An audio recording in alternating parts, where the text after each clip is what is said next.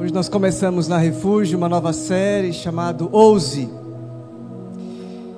E nós vamos falar sobre ousadia, vamos até utilizar na nossa identidade visual essas mãos e também estamos motivando pessoas a fazer parte desse ministério tão especial que é o ministério com surdos. A igreja precisa também se organizar para isso e o nosso irmão Rildo tem feito aí a, a, a, interpretação né, dos sinais, a língua brasileira de sinais, por, por meio das libras, você consegue se comunicar com os nossos irmãos surdos e a gente precisa muito de voluntários. Se você quer ser um desses, quer fazer parte, fala com a gente, deixa a gente saber disso. Daqui a pouquinho a gente vai fazer uma reunião com esses voluntários. E aí, daqui a pouquinho, teremos um ministério é, mais forte nessa área aqui. Amém ou não? Amém. Eu estou me recuperando de uma gripe ainda, estou um pouco é, congestionado. Vocês vão ter que ter um pouquinho de paciência comigo. E nessa série sobre ousadia, o texto base dela é Hebreus capítulo 10. Quero que você abra, por favor, comigo a sua Bíblia nesse texto. Eu não vou trabalhar ele hoje à noite, mas é o nosso ponto de partida. Hebreus capítulo 10, verso 19 em diante.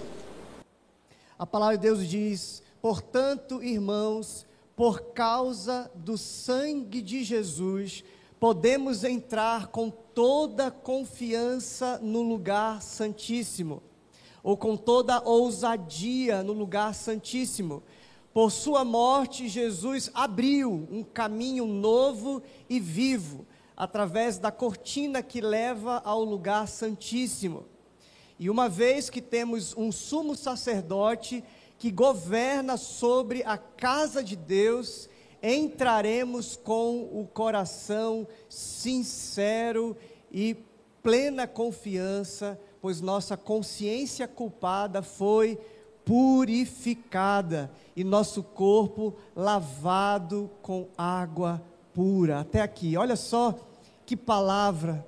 Nós temos acesso a Deus, nós temos acesso ao nosso Pai por causa do sacrifício perfeito de Jesus. O próprio texto de Hebreus trabalha bastante essa ideia, que Jesus é o sumo sacerdote que entra no lugar santíssimo e ele mesmo é o sacrifício. Quando João Batista vê Jesus, ele fala: Eis o Cordeiro de Deus que tira o pecado do mundo. Por causa daquilo que Jesus faz na cruz, ao morrer e ressuscitar, nós temos livre acesso ao Pai. E isso é a novidade, essas é são as boas novas do Evangelho. Nós temos o perdão dos nossos pecados e temos acesso ao nosso Pai. E se isso não faz você vibrar, se alegrar e glorificar o Senhor, não sei mais o que te faz. Você pode dizer glória a Deus? Amém. Amém. E hoje nós vamos trilhar, a partir de hoje, nós vamos trilhar essa, essa jornada sobre oração. A oração é esse lugar de confiança, quando o Hebreus está falando que nós podemos entrar nesse santíssimo lugar, é exatamente o que significa a, a ousadia da oração. Como é que eu posso falar com Deus Santo? Isaías, quando ele se depara com Deus, ele fala: ai de mim, porque eu sou pecador e eu estou diante do Rei da Glória. Como é que eu posso continuar vivo olhando para a beleza dele, olhando para a santidade dele, como é que eu posso continuar existindo? E aí vem a palavra dizendo: você pode entrar com confiança, porque Jesus nos deu esse acesso. E quando nós oramos, nós oramos com essa coragem, com essa ousadia, não uma ousadia que entorta o braço de Deus e faz ele nos dar o que a gente pede, mas a ousadia de estar nesse lugar quando a nossa vontade, quando os nossos desejos são convertidos, quando nós falamos com o Senhor, porque é isso que é oração. Oração não é uma coisa que a gente faz, oração é um lugar onde a gente vai. A gente fala com o Senhor a respeito das nossas vontades e Ele fala das vontades dele para a gente. A oração é esse quarto, é esse lugar de encontro. Quando nós conversamos, eu e o Senhor conversamos sobre o que Ele tem para mim. E eu paro de acreditar nos meus próprios desejos, nos meus próprios desígnios e começo a confiar no que Ele tem para mim. E esse lugar, ele se torna tão natural, tão parte da minha vida, que cada vez mais eu estou nesse lugar com a minha vontade alinhada com a vontade dele. Por isso que quem tem o Espírito Santo, quem vive essa vida de piedade, essa vida de oração, essa vida de disciplinas espirituais, essa vida no secreto, nós trabalhamos na última série, né, sobre esse enraizamento, essa pessoa não demora muito para decidir as coisas. Essa pessoa logo discerne a pessoa que tem essa prática da oração, de estar com o Senhor, falando com o Senhor diariamente, o Paulo fala, né? Orem sem cessar, orem sempre, estejam sempre nesse lugar quando a sua vontade ela é diminuída e é transformada ao ponto que eu começo a desejar o que Jesus deseja. É por isso que ele fala que quando vocês pedirem ao Pai em meu nome, ele vai dar vai acontecer, vai fluir na sua vida, porque você já está alinhado. O que você pede já é o querer dele. Está comigo aqui? Então, a oração não é uma coisa que eu faço como uma prática, como um ritual, que hora marcada para orar. Não, oração é esse lugar onde eu estou. A palavra de Deus diz que antes que o pensamento chegue na nossa boca, ele já conhece.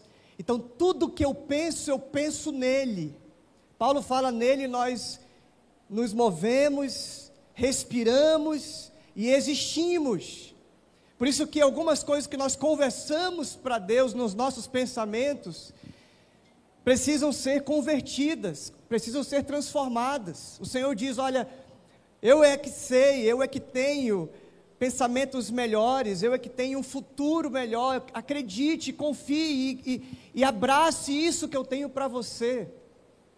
Isso vai te livrar de muitos perigos, porque há caminhos que para o homem parecem bons, mas que levam à destruição.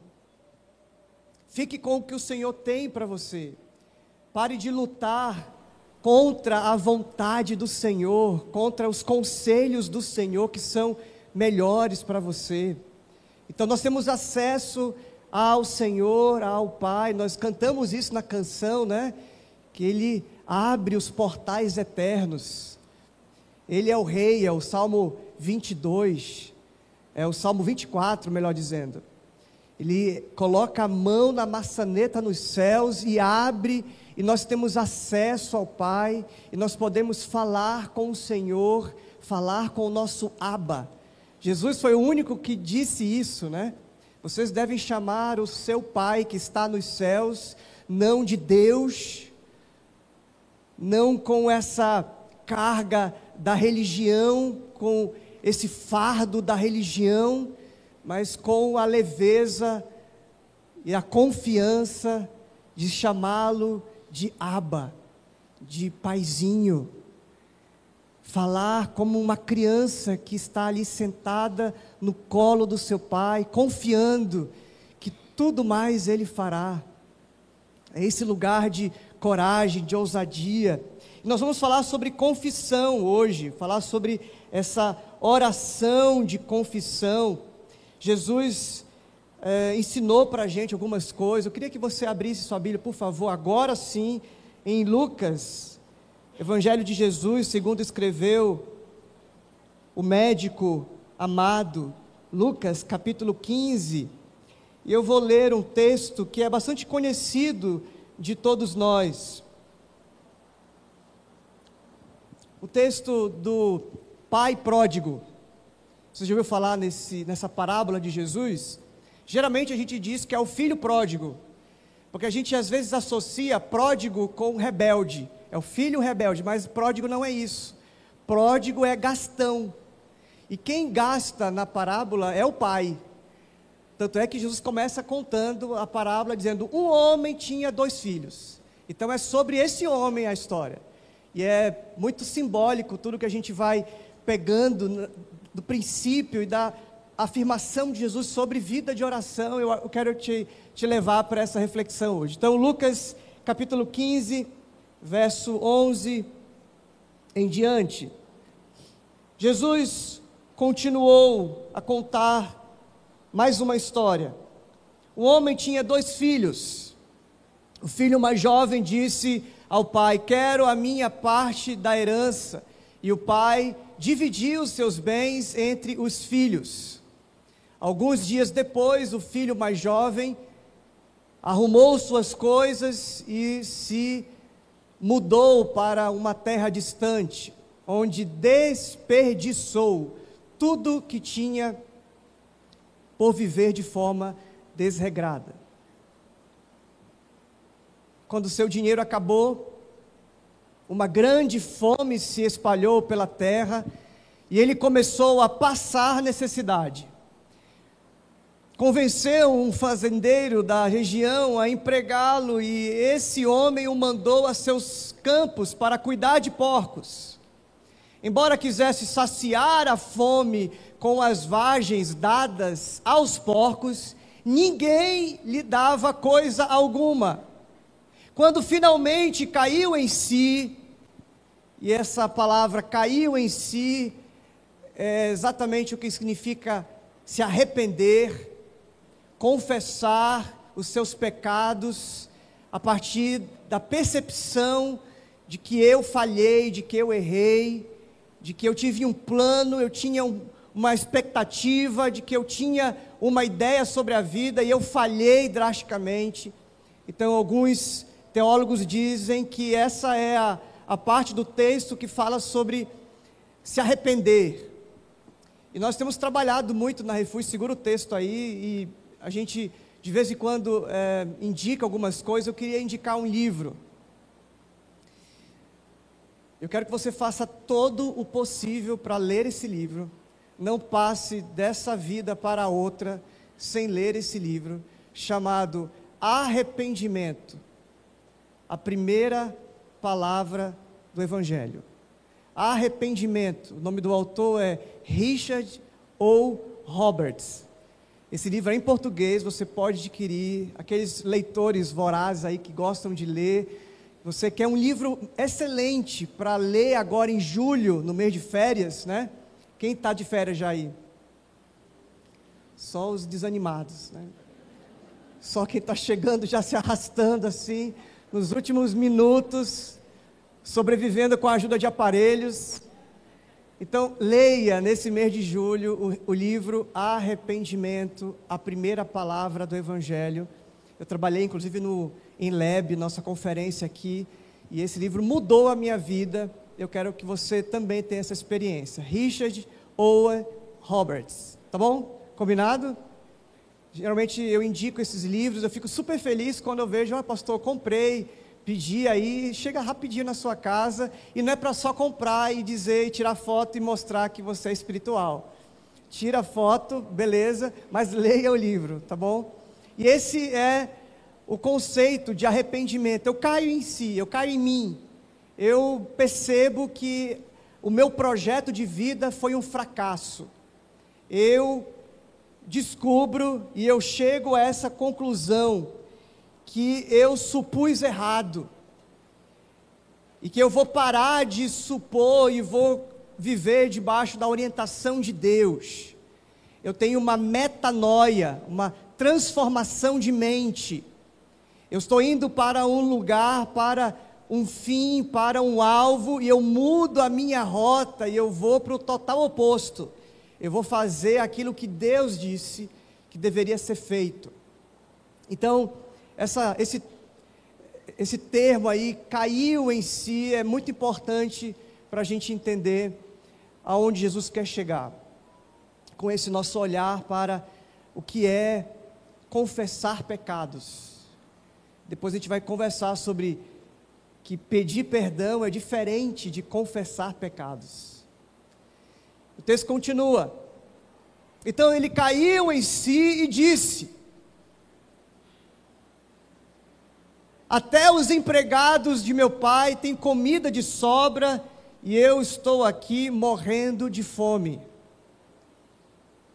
Vou retornar à casa do meu pai e dizer: Pai, pequei contra o céu e contra o Senhor.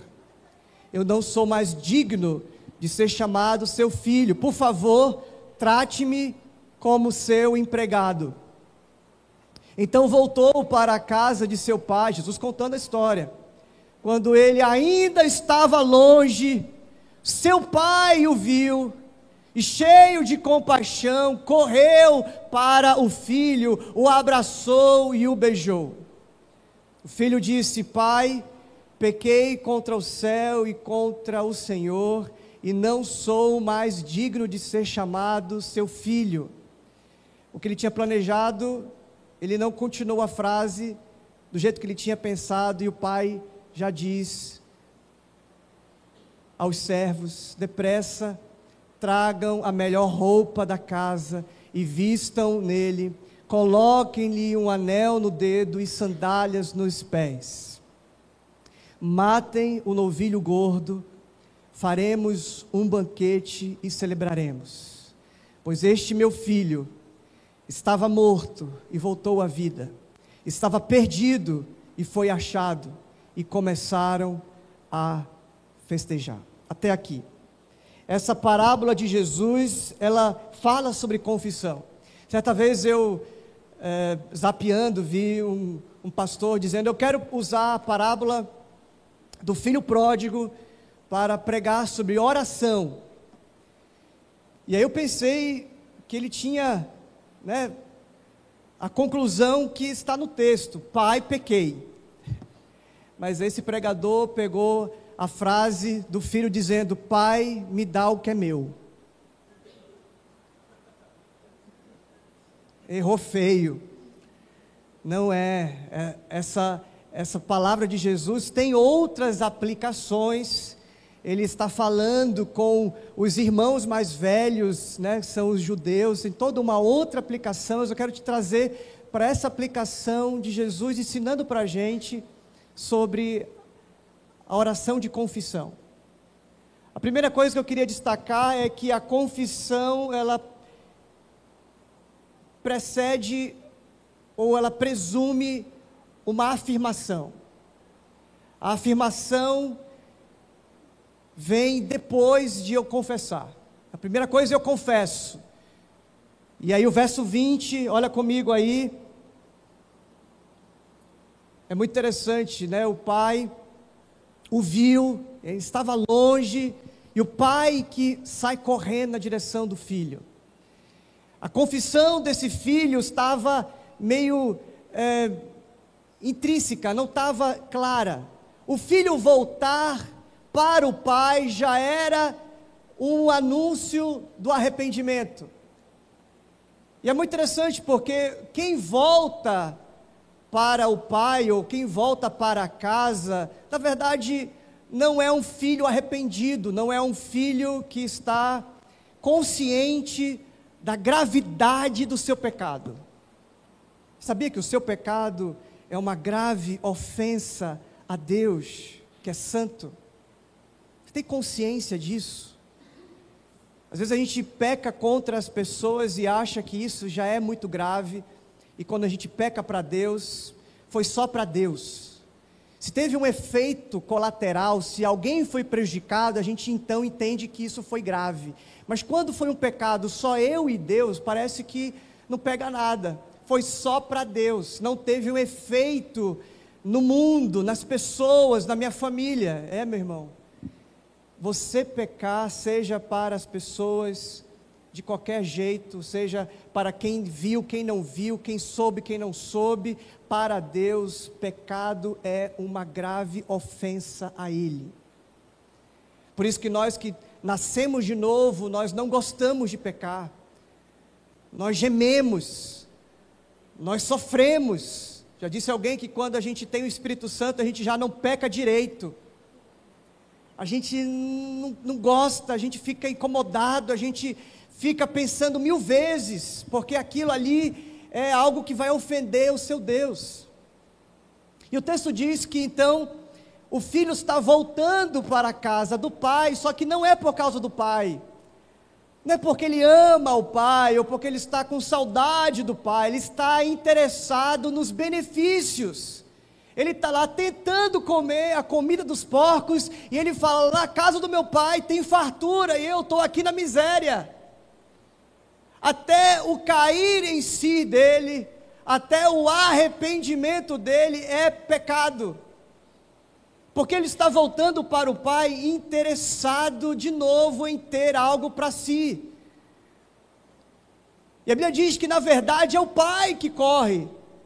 O filho ainda está dando ali os seus passos na propriedade e o pai sai. E Jesus está contando uma história para alguém, para um público que tem um contexto, tem uma história que jamais o homem com as suas cães, né, com, as suas, com os seus cabelos brancos, poderia admitir um homem perder a compostura, um homem já maduro, um homem já velho, um homem que é o pai, sair correndo e ir atrás do filho. Isso era contracultural, não, não cairia bem um homem fazer isso.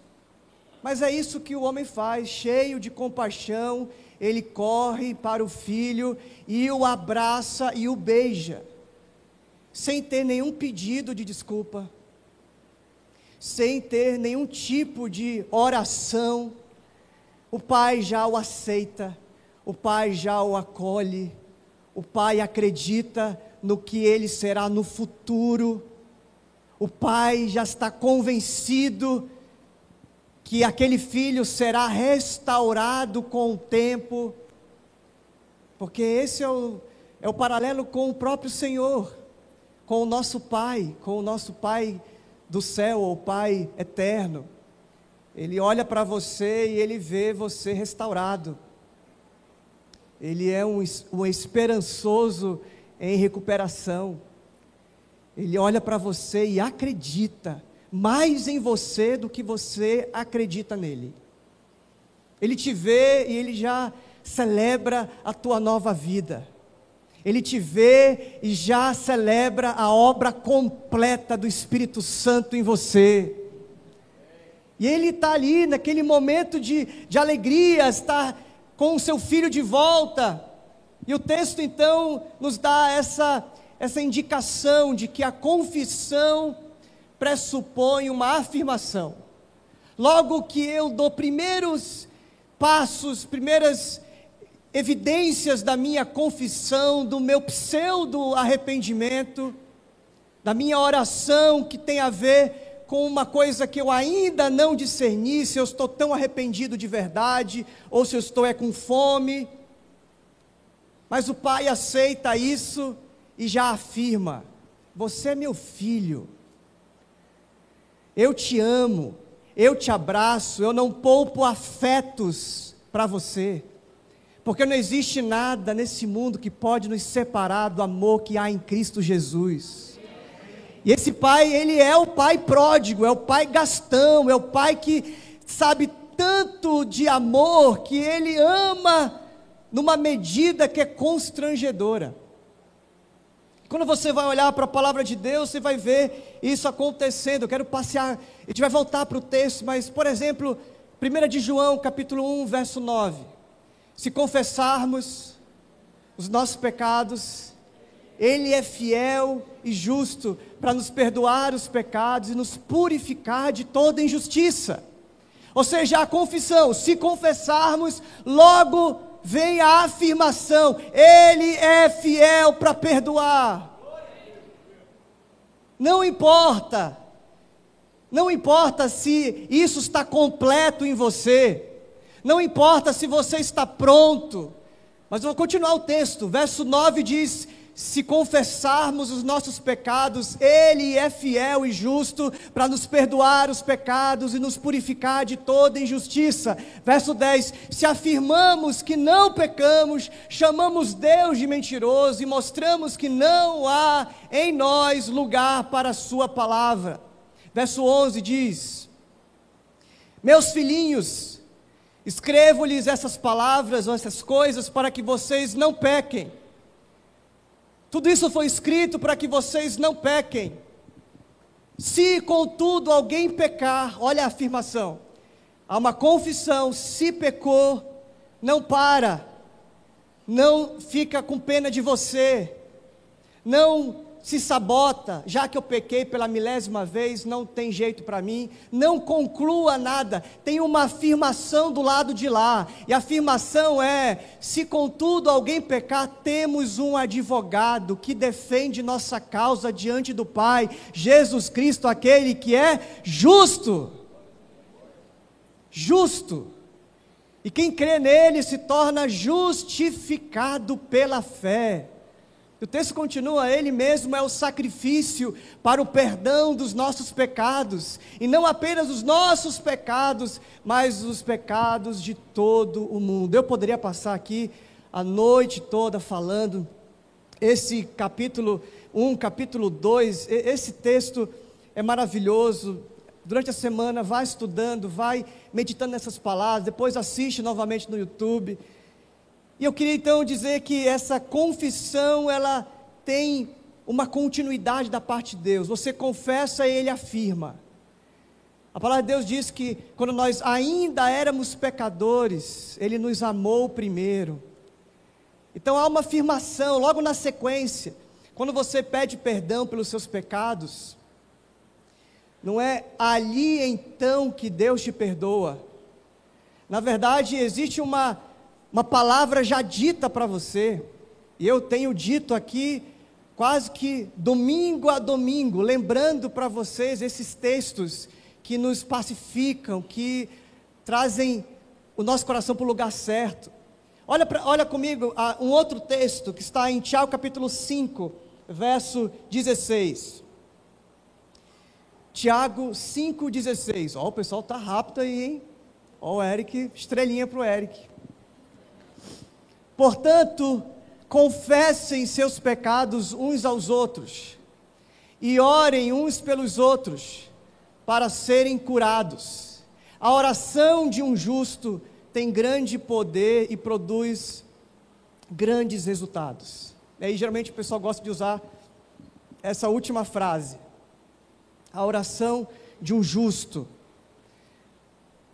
Se você olhar para algumas palavras antes, vai, vai para mim, capítulo 5, verso 14. Alguém está doente? Chame os presbíteros da igreja para que venham e orem sobre ele e unjam com óleo em nome de Jesus, em nome do Senhor.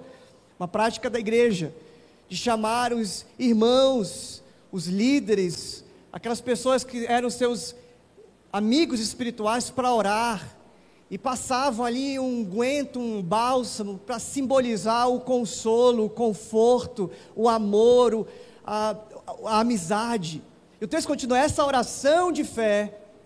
Que oração de fé é essa? Essa oração dos irmãos uns pelos outros. Essa oração pedindo e clamando uns pelos outros. Nós vamos falar sobre intercessão. Mas essa oração de fé curará o enfermo e o Senhor o restabelecerá. E se cometeu algum pecado, será perdoado. Porque eu vou lá visitar o irmão e dizer: meu irmão, olha essa sua postura, olha essa sua vida, olha esse seu caminho. O seu caminho é um caminho que te leva a ter prejuízo, ter problemas. Desista disso, é isso que a igreja faz. Quando nós nos pastoreamos mutuamente, nós nos aconselhamos. E aí vai ter um momento no aconselhamento que o irmão vai dizer assim: Eu me arrependo, eu falhei, eu dei mau testemunho, eu fui negligente, eu fui nécio, eu fui um menino na fé, eu não avaliei a, a proporção do meu, da minha atitude, do meu ato. E aí essa oração, vocês, essa oração que vocês fizerem uns pelos outros, cada um confessando o seu pecado, é o que diz o verso 16, né? Confesse seus pecados uns aos outros, porque na hora que eu estiver encorajando meu irmão a parar de fazer aquilo, aquele pecado que está destruindo a vida dele, da família dele, eu vou chegar e vou dizer assim: eu também tive dificuldade com isso. Eu quero te dizer, meu irmão, que eu também passei por isso. É o confesse os pecados uns aos outros. Não é para você confessar para o padre, para o pastor, para o guru, para uma pessoa especial.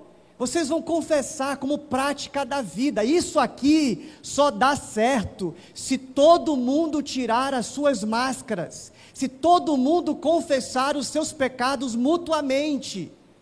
E aí ninguém é mais alto que ninguém. Quando eu vou encorajar o meu irmão a largar aquele pecado, ele sabe do meu.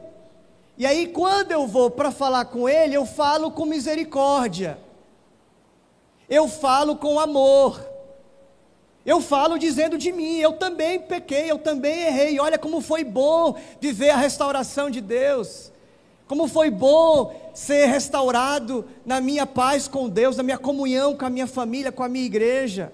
Então, confessem seus pecados uns aos outros e orem pedindo para que Deus ajude o outro na sua fraqueza. Ore uns pelos outros para que vocês sejam curados. Não fala, confesse seu pecado para você ser perdoado. Porque essa afirmação você já tem. Porque todos os seus pecados já estão perdoados. Em Cristo Jesus, ele riscou a cédula que era contra nós. Então ele é o Cordeiro de Deus que tirou, que tira e que tirará o pecado do mundo. Todos que colocam em Jesus sua confiança têm a sua conta paga, tetelestai. Falamos isso o mês retrasado todinho. Você que confia em Jesus, você que crê em Jesus e caminha com Jesus, você tem a convicção que todos os seus pecados foram perdoados cancelados. Já não há condenação para quem está em Cristo Jesus. A Bíblia é pródiga em dizer. Isaías 1 diz: mesmo seus pecados sejam vermelhos como a escarlate, eu vou transformar vocês mais brancos do que a neve. É ou não é que eu repito esses textos de vez em quando aqui? Quase que é um pastor de um sermão só, né? Parece que eu estou, às vezes, até eu fico me sentindo mal e repetir. Rapaz, eu estou, parece que com algum problema na minha cabeça, estou repetindo a mesma coisa. Sabe que o pessoal está percebendo que eu estou já quase com Alzheimer? É, é porque eu estou insistindo numa coisa que eu ainda ouço resquício dessa heresia de que eu preciso merecer a salvação, de que eu preciso fazer alguma coisa para então Deus me perdoar, porque alguma coisa que acontece na minha história é Deus me castigando pelo meu pecado do passado. De vez em quando eu tenho, tenho, tenho ouvido isso, então eu tenho que voltar e lançar novamente o fundamento. Todos os nossos pecados foram perdoados. Nós confessamos os nossos pecados uns aos outros para que nós sejamos curados. Existe um câncer no nosso meio, existe uma doença no nosso meio que é a religiosidade, o julgamento. Existe no nosso meio algumas mazelas que precisam ser curadas. E sabe como é que é a cura dessas mazelas? Quando nós confessamos os nossos pecados uns aos outros. Ah, meus irmãos, a igreja será outra história. A igreja será outra coisa se todos nós nos olharmos, não nomeando pecados, não vendo rótulos, enquanto os homens estão vendo o pecador, a pecadora, Jesus fala: Você vê esse homem, você vê essa mulher, ela tem um nome, ela tem uma história. Para de rotular as pessoas pela sua sexualidade, para de rotular ela pela sua denominação, para de rotular ela pela sua função na igreja. Olhe para o outro como seu irmão. Confesse. Se você for exortar alguém em amor, se você for encorajar alguém a mudar de vida, comece a falar de você. Mostre como você tem feito o seu processo. É isso que Jesus ensina para a gente? Se você for tirar o cisco que está no olho do teu irmão, você vai estragar o negócio. Porque você tem uma trave nos seus olhos. Vá primeiro tirar a sua trave. E aí, quando você percebe que tirar a sua trave não, você não dá conta, você precisa de pessoas, você precisa confessar, você precisa de ajuda. E aí o irmão vai te ajudar a tirar a tua trave. E aí quando você for lá ajudar o seu irmão a tirar o cisco, que você achava que era um cisco, que era só um, um negócio pequeno, quando você se deparou com as suas traves, você percebeu que ele também tem as traves dele. E que do lado de dentro tudo é trave. Quando eu estou distante do Eliezer, eu acho que o problema dele é pequeno, é um cisco. Mas quando eu estou dentro, e estou me vendo e me enxergando a partir dele, da, da experiência dele, da dor dele, eu percebo que na verdade é uma trave. E aí eu vou ajudar o meu irmão Eliezer. Vou mudar de personagem, vamos pensar que eu estou implicando. Vou ajudar a floca com mais misericórdia, com mais amor. Vou ajudar porque eu sei das minhas sombras. Eu sei o quanto dói, o quanto meu pecado me incomoda, o quanto eu tenho vergonha. E aí, meus irmãos, a igreja agora não é lugar de o alto falando com o mais baixo, com o religioso imponente, nariz empinado. Não, não, a igreja agora é lugar de irmão e irmã. Gente que se ama e que faz sim, as considerações, que vai tentar ajustar, ajudar, encorajar, fortalecer, mas sempre a partir daquilo que você sente na sua pele. Isso aqui era para ser um parêntese, virou uma outra pregação. Agora no verso 21, vamos voltar lá para Lucas 15, verso 21. Então a primeira palavra é a confissão, logo depois da confissão vem uma afirmação. A confissão, eu pequei, a afirmação, você é meu filho. Eu pequei, você está perdoado. Se confessar, Ele é fiel e justo para nos perdoar os pecados. Entenderam o que eu estou falando aqui? No verso 21, nós vamos perceber que a confissão pressupõe uma condição o filho disse: Pai, pequei contra o céu e contra o Senhor, eu não sou mais digno de ser chamado de seu filho. Segura. Qual era a continuação da, da oração que ele planejou lá? Não sou digno de ser chamado teu filho, me faça, me trate como um dos seus servos. Ele não fala essa parte da oração. Não é porque ele, ele não queria, ele mudou de ideia. Não, ele ia falar. Só que o pai já encheu ele de beijo. Já disse: olha, manda buscar. Não, não, não completa. Não, não adianta. Porque você não me convence para então eu te perdoar. Porque a confissão pressupõe a afirmação. Eu já te amo, está tudo resolvido. Você ainda nem sabe que o que você veio fazer aqui é, uma, é um arrependimento, só que não. Você veio para casa porque você está com fome, você não está com saudade, nem porque você me ama. Vai chegar lá. Vai chegar o momento. Você é meu filho. Aí o, o texto diz, né?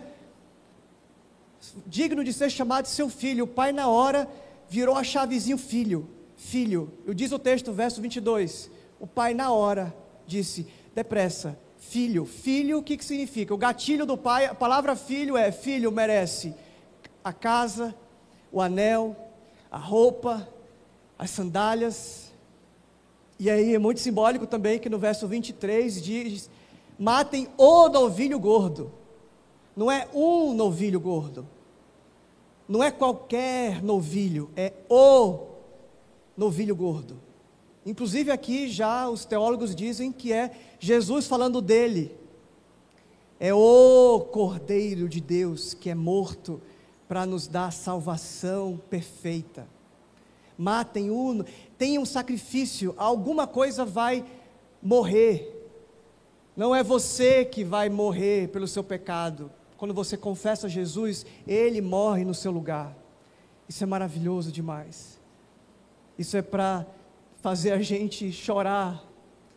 Qual foi a última vez que você teve consciência disso? Davi dizia: Senhor, me devolve a alegria da salvação. A gente não se alegra mais pelo fato de sermos salvos, nos tornamos cínicos. Nos acostumamos com a salvação e nós não damos a mínima e achamos que foi de graça. Não, foi pago um alto preço para que eu e você tivéssemos a possibilidade de chamar o nosso Deus de Pai e de ter todos os nossos pecados perdoados. Então a confissão, logo depois vem a afirmação. Aqui agora teve uma confissão e teve a revelação da condição dele: você é filho. Você é filho. E eu vou te amar e eu vou fazer tudo para estabelecer a nossa relação. Porque o filho não estava, o meninão não estava afim de reconciliação com o pai. Ele estava culpado. Ele estava preocupado com a condição dele de não ter comida. O único interessado em reatar a relação era o pai. Existe um texto maravilhoso e eu queria ler com você.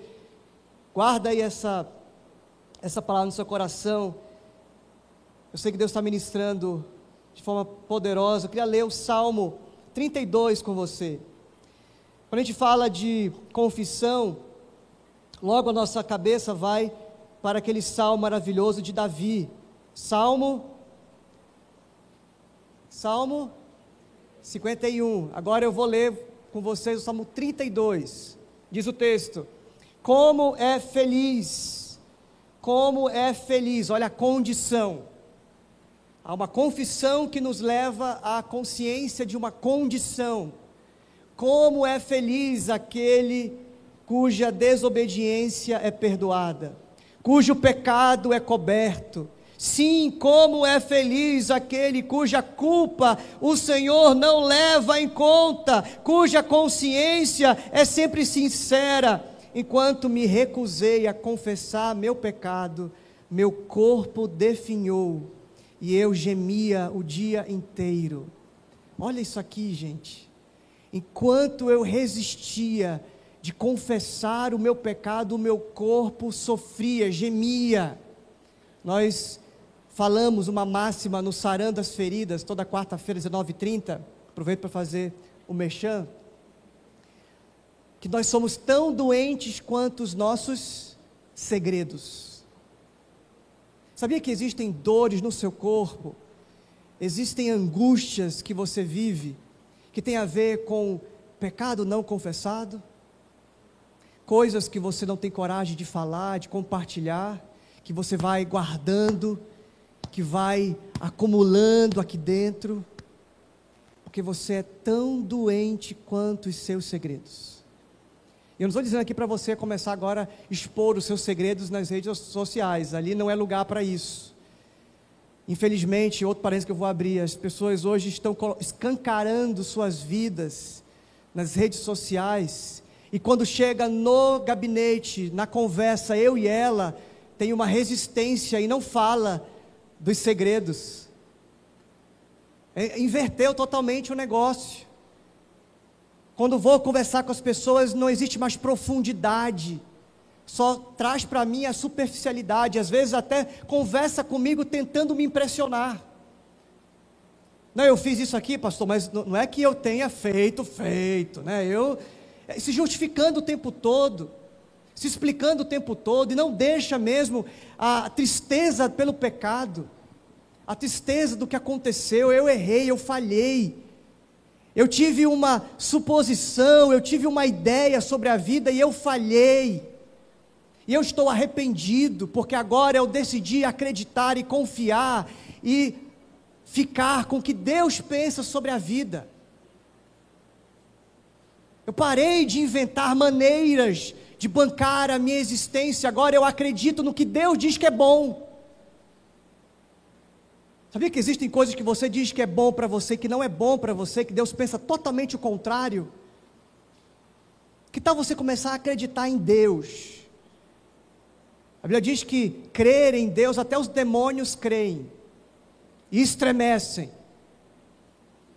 Não é sobre crer e ter uma prática religiosa, é sobre quanto você é afetado, quanto você é ofendido, quanto você nega, quanto você renuncia.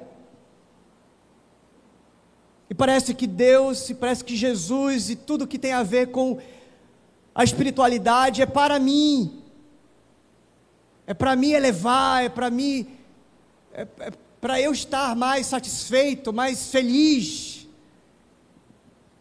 Jesus é para bancar a minha felicidade.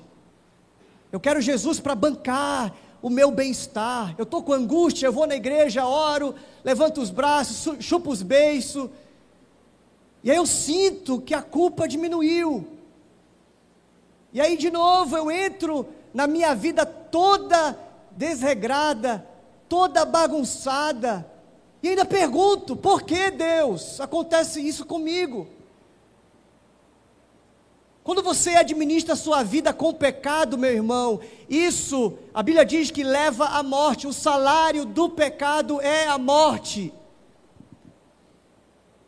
Não, não culpabilize Deus e diga, não, é porque Deus não tem nada a ver, é o seu caminho. Toda vez que você se corta de Deus, toda vez que você vira as costas para Deus e peca deliberadamente, Ele não banca. Desista desse seu projeto de vida e fique com o que Deus diz que é bom para você apesar de toda influência, apesar de tudo que a sua alma deseja. A Bíblia diz que nós temos três inimigos: o mundo, o diabo e a carne. Três inimigos articulados, trabalhando juntos, para que você vá para a morte porque eles só, esses três só sabem matar, roubar e destruir. Desacredite, desconfie da sua própria carne. Se você continuar acreditando no que a tua carne diz para te levar a ser feliz, ela vai te levar é para a morte. Você está comigo aqui? Eu não estou com raiva, não. Tem gente que depois diz, pastor, estava com raiva hoje. Eu estou falando da parte de Deus, e, é, e às vezes a gente só está acostumado com mensagem que mexe no nosso ego. Rapaz, a mensagem foi boa, me, me deixou animado. Eu posso, eu consigo, eu sou vencedor, sou mais do que vencedor. Vou te dar a chave, e aí o que você abrir vai ser aberto, o que você fechar vai ser fechado. Você não é caldo, você é cabeça. Não, não, não. A primeira palavra do Evangelho, a primeira palavra para conversar com Jesus é arrependa-se. Descubra que o jeito que você pensou a vida, concluiu com os seus sentimentos. Você, esse serzinho que vai durar 90 anos, 100 anos, os mais, mais, mais. Tem uns aí 100 anos que estão firme e forte. Eu não acho que vou chegar até lá, não. Eu devo durar até uns 70 no máximo. Cada estresse que eu passo é menos 10 anos que eu que eu, eu vivo. Você, esse serzinho que dura 80, 70, você acha que sabe sobre a vida. Você acha que você sabe mais do que Deus, sabe melhor do que Deus, o que é bom.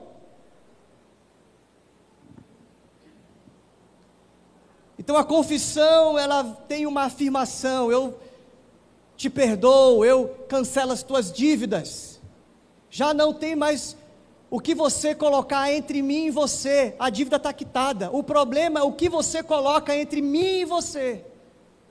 Não é o que Deus colocou, é o que você está colocando entre você e Deus. E aí você confessa e agora vem a condição: você é filho, você é perdoado, Eu estava falando né, que pedir perdão era diferente de confessar pecado. É o que ele está fazendo aqui. ele fala: Pai, me trata como um dos teus empregados. Quem está arrependido, olha para mim aqui. Quem está arrependido, não dá ideia. Não fala, eu estou arrependido, faz isso. Quem confessa pecado, diz: pequei, errei. Ponto. Ele quer, eu pequei contra o Senhor, me faça como um teus, para compensar a minha dor, para compensar aquilo que eu, as minhas burradas, você me diminui, e aí eu, eu me sinto pago, eu paguei um pouco. Entende o que estou falando? Então, se eu te dou uma ideia, olha, eu pequei, então faz o seguinte, me trata como teus empregados, eu estou meio que compensando a minha culpa. E aí o pai não deixa nem ele completar a história dele. Eu acho muito simbólico isso, né? Porque a confissão, meu irmão, te leva para esse outro estágio. O estágio não de só pedir perdão para aliviar a culpa, a angústia, mas esse lugar de transformação. Eu estou indo para finalmente. A transformação acontece no dia seguinte, quando ele acorda de manhã, ele está numa cama que ele não merece. E ele vai tomar o café da manhã sentado à mesa que ele não merece. E aí a cada dia, por isso que a palavra de Deus diz que Cristo nos, o amor de Cristo nos constrange. E aí sim, a confissão dele vai ganhando corpo.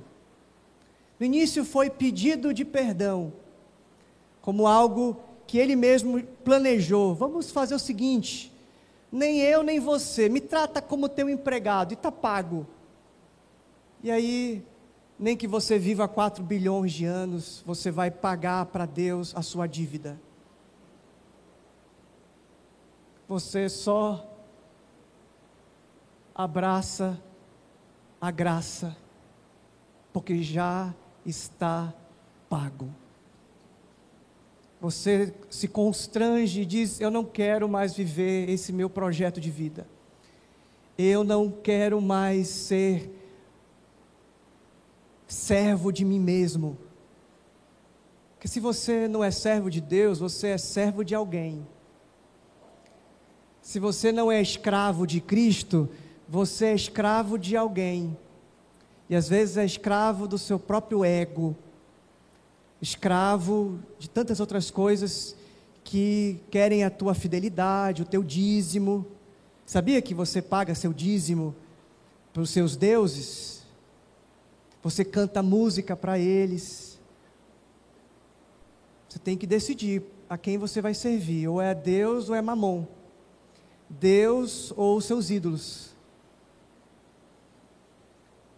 enquanto eu não confessei o meu pecado, enquanto eu não me deparei com a minha pecaminosidade, os meus ossos apodreciam e eu gemia dentro de mim, diz o, o salmista.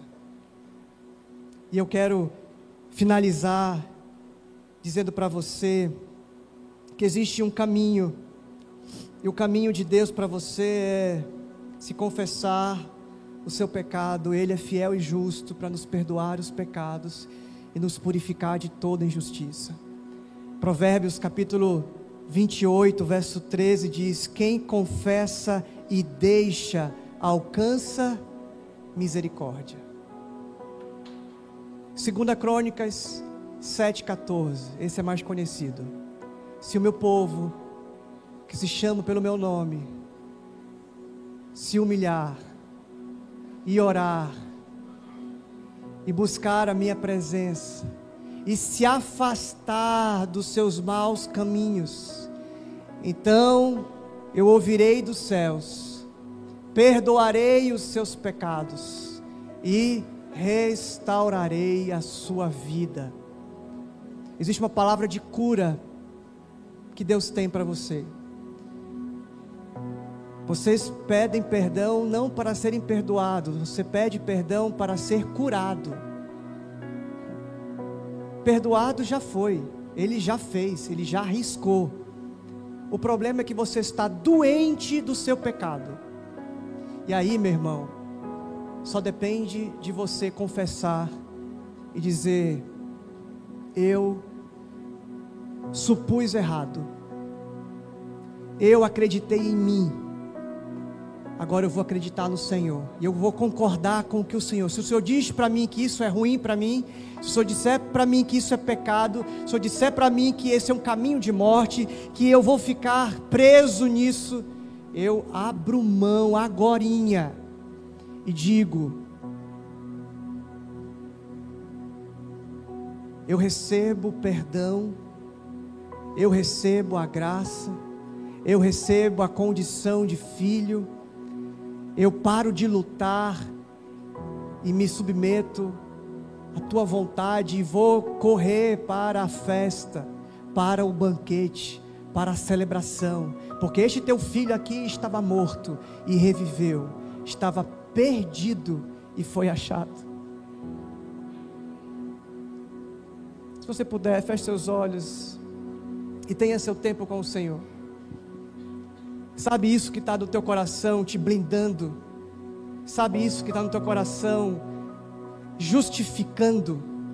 Sabe isso no teu coração que está bloqueando, defendendo. Sabe isso no teu coração que está fazendo você resistir à voz do Espírito?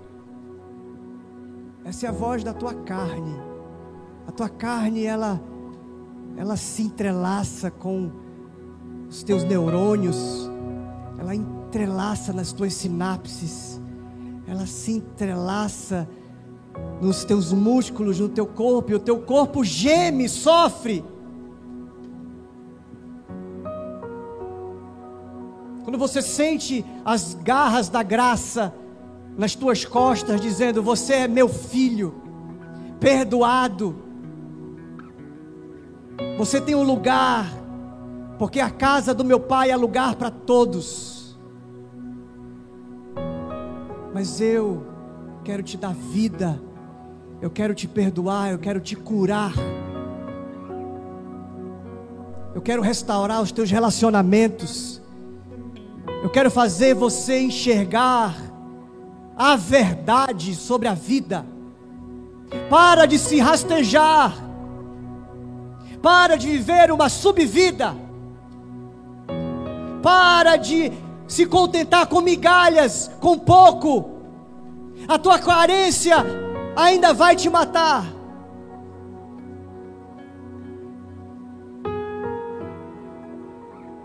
O teu pecado te seduz, te leva, e quando você menos espera, uma flecha atravessa o seu fígado.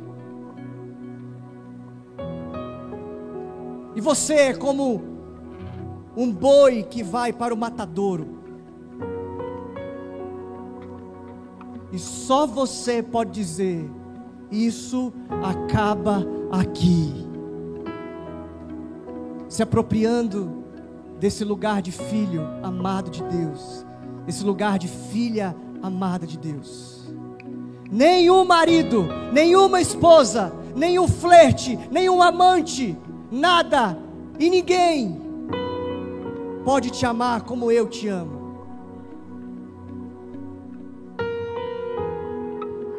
Você deveria estar cansado já das traições, dos abandonos, da rejeição.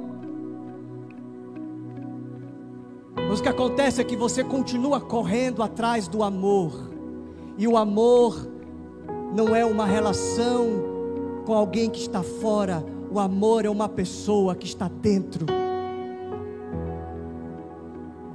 E ele te diz: ainda que os seus pecados sejam vermelhos como a escarlate, eu transformarei você mais branco que a neve. Confesse agora, diga: Senhor, eu pedi perdão até aqui, eu tentei compensar até aqui, Senhor, eu tentei balancear a culpa com o meu serviço, com o comportamento ajustado, com as minhas máscaras. Eu fui me convencendo Até aqui eu vivi uma religião de alto engano. Mas a partir de agora eu me aproprio da vida que há em Jesus, para que então eu seja curado de mim mesmo. Ele vai te dar todo dia de manhã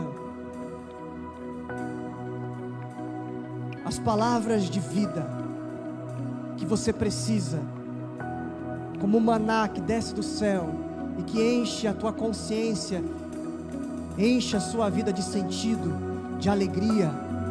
Ele vai te apresentar amigos, colocar uma igreja, colocar uma grande família que vai te amar de verdade.